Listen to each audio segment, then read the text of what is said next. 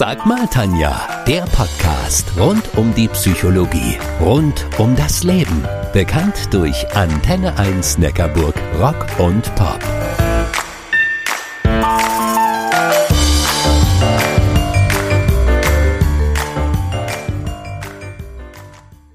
Sag mal, Tanja, du bist doch Psychologin.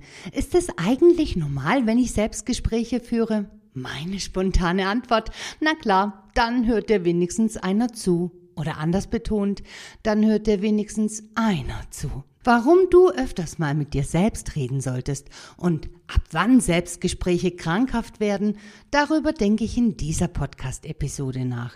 Ich bin die Tanja, ich bin Diplompsychologin und Coach und gestehe, ich rede oft mit mir selbst und sogar noch mehr. Ich streite so richtig lautstark mit mir. Hm, Selbstgespräche sind okay.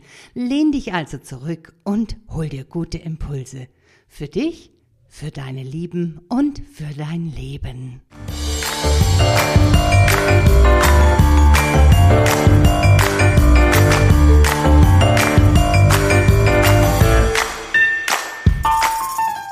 Selbstgespräche haben häufig keinen guten Ruf.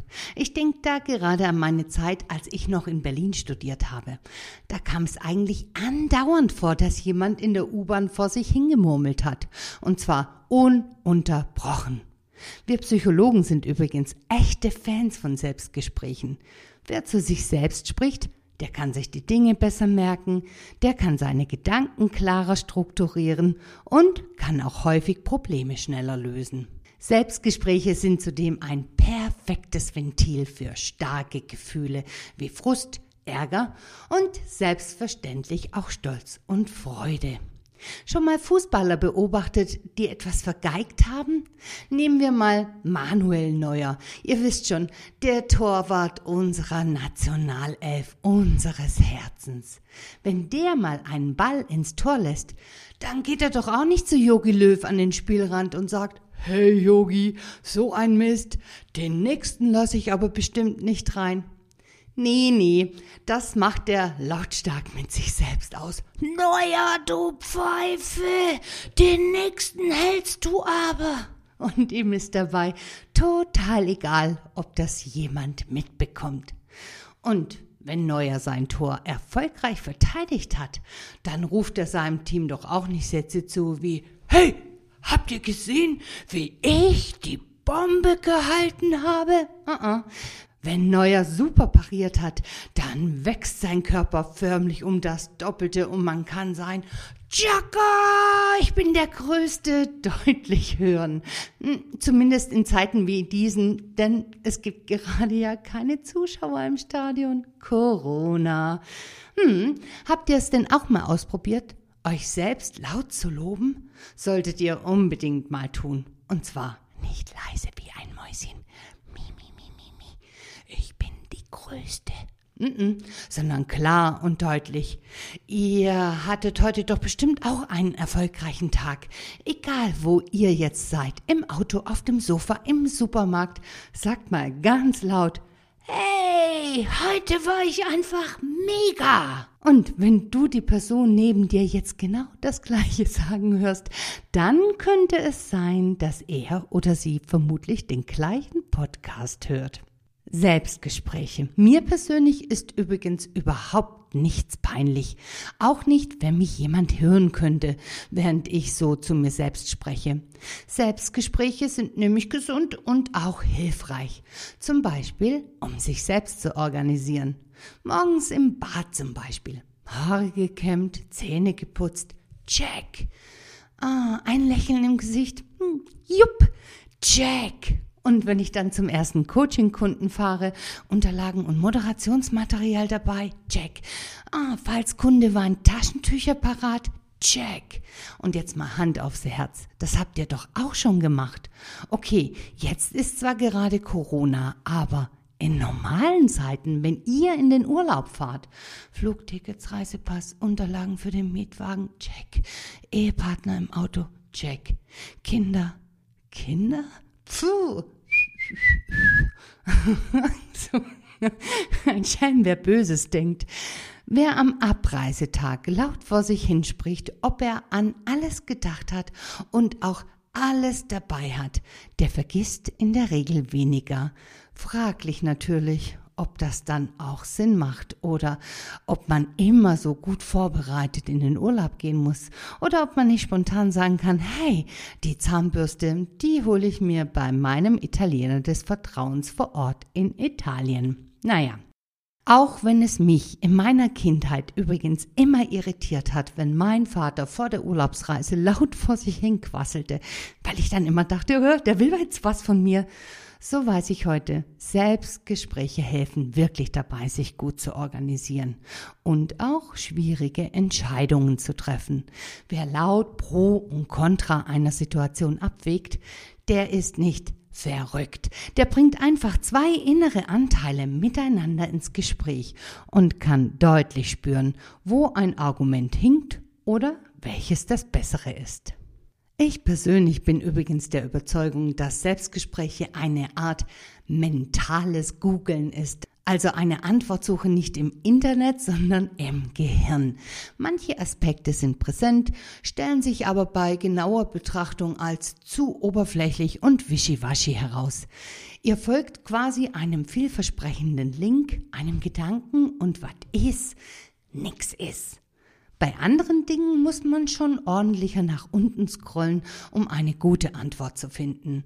Also in den Gedanken graben und, wie der Schwabe so schön sagt, krusteln. Wobei viele wollen ja gar nicht so weit scrollen und genauer nachforschen. Zu zeitaufwendig, zu mühsam oder was könnte dabei wohl rauskommen? Schnelle Antworten werden häufig bevorzugt. Und bei nochmals ganz anderen Dingen muss man erst noch Verbindungen zueinander herstellen, also quasi Fäden von einer Antwortmöglichkeit zur anderen knüpfen. Und erst dadurch ergeben sich dann die erforderlichen Aha-Erkenntnisse. Genau so funktionieren Selbstgespräche. Wie gesagt, ich bin der Überzeugung, dass das Führen von Selbstgesprächen ein mentales Googeln ist. Die Gespräche brauchen übrigens nicht laut zu sein. Das könnt ihr auch im Stillen machen. Und richtig gut funktioniert das draußen in der Natur.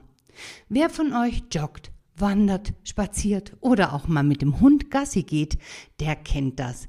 Gedanken kommen und gehen und meistens hat man am Ende die Lösung. Ich nenne das Gedankenwandern.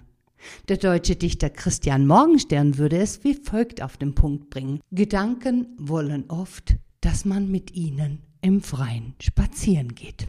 Es gibt aber auch Situationen, da werden wir hellhörig, wir Psychologen, weil mh, hm, irgendwas nicht stimmt.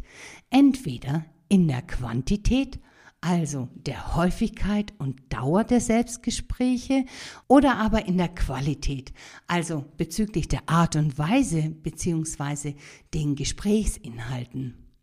Denn dann können Selbstgespräche auch ein Anzeichen für eine psychische Erkrankung sein. Bestimmte Krankheiten haben als ein Kernsymptom eine Störung der Denkabläufe und deswegen wiederholen die Personen ständig. Bei Patienten mit schweren Depressionen oder Demenzkranke kommen Selbstgespräche häufig vor. Ungut wird es, wenn Stimmen gehört werden oder beispielsweise mit Verstorbenen geredet wird. Von außen betrachtet wirkt das zwar wie ein Selbstgespräch, der Betroffene selbst erlebt es aber als ein echtes Gespräch. Erinnert ihr euch an den Film Mein Freund Harvey mit James Stewart in der Hauptrolle? Im Film sprach Stewart immer mit Harvey, einem zwei Meter zehn großen Hasen, als ständiger Begleiter. Dieser war aber nur für Stuart sichtbar, für niemand anderen sonst. Auch wenn die Komödie offen lässt, ob es Harvey nun gibt oder nicht, spürt er, was ich meine. In solchen Fällen braucht es meistens professionelle Hilfe. Ich selbst übrigens höre auch manchmal Stimmen. Sie kommen tief aus meinem Inneren und rufen mir zu. Zeit zu schlafen, liebe Tanja. Haya, bu, Baja. Meine Augen hören das übrigens zuerst, meistens auf dem Sofa. Zwei Minuten nachdem der Film angefangen hat und manchmal sogar davor. PS Postskriptum. Sag mal du, führst du auch ab und zu Selbstgespräche? Eher laut oder aber eher leise? Was passiert mit dir, wenn du merkst, dass du laut sprichst? Brichst du dann ab oder murmelst du im Leisen für dich weiter? Wenn du Lust hast, dann habe ich für dich noch ein kleines Experiment zum Schluss. Versuch doch mal eine anstehende Entscheidung ganz bewusst laut mit dir selbst zu besprechen. Also vom Anfang bis zum Ende. Das kann was ganz Unwichtiges sein, wie zum Beispiel die Entscheidung dafür, was du heute zum Mittagessen kochen willst. Spaghetti oder mh, hm, Königsberger Klopse.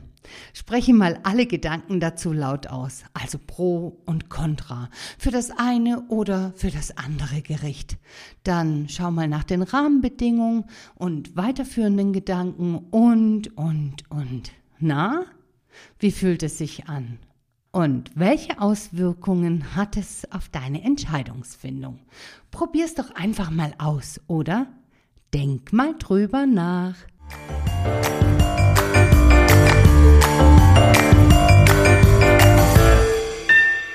Das war Sag mal Tanja, der Podcast rund um die Psychologie, rund um das Leben. Bekannt durch Antenne 1 Neckarburg, Rock und Pop.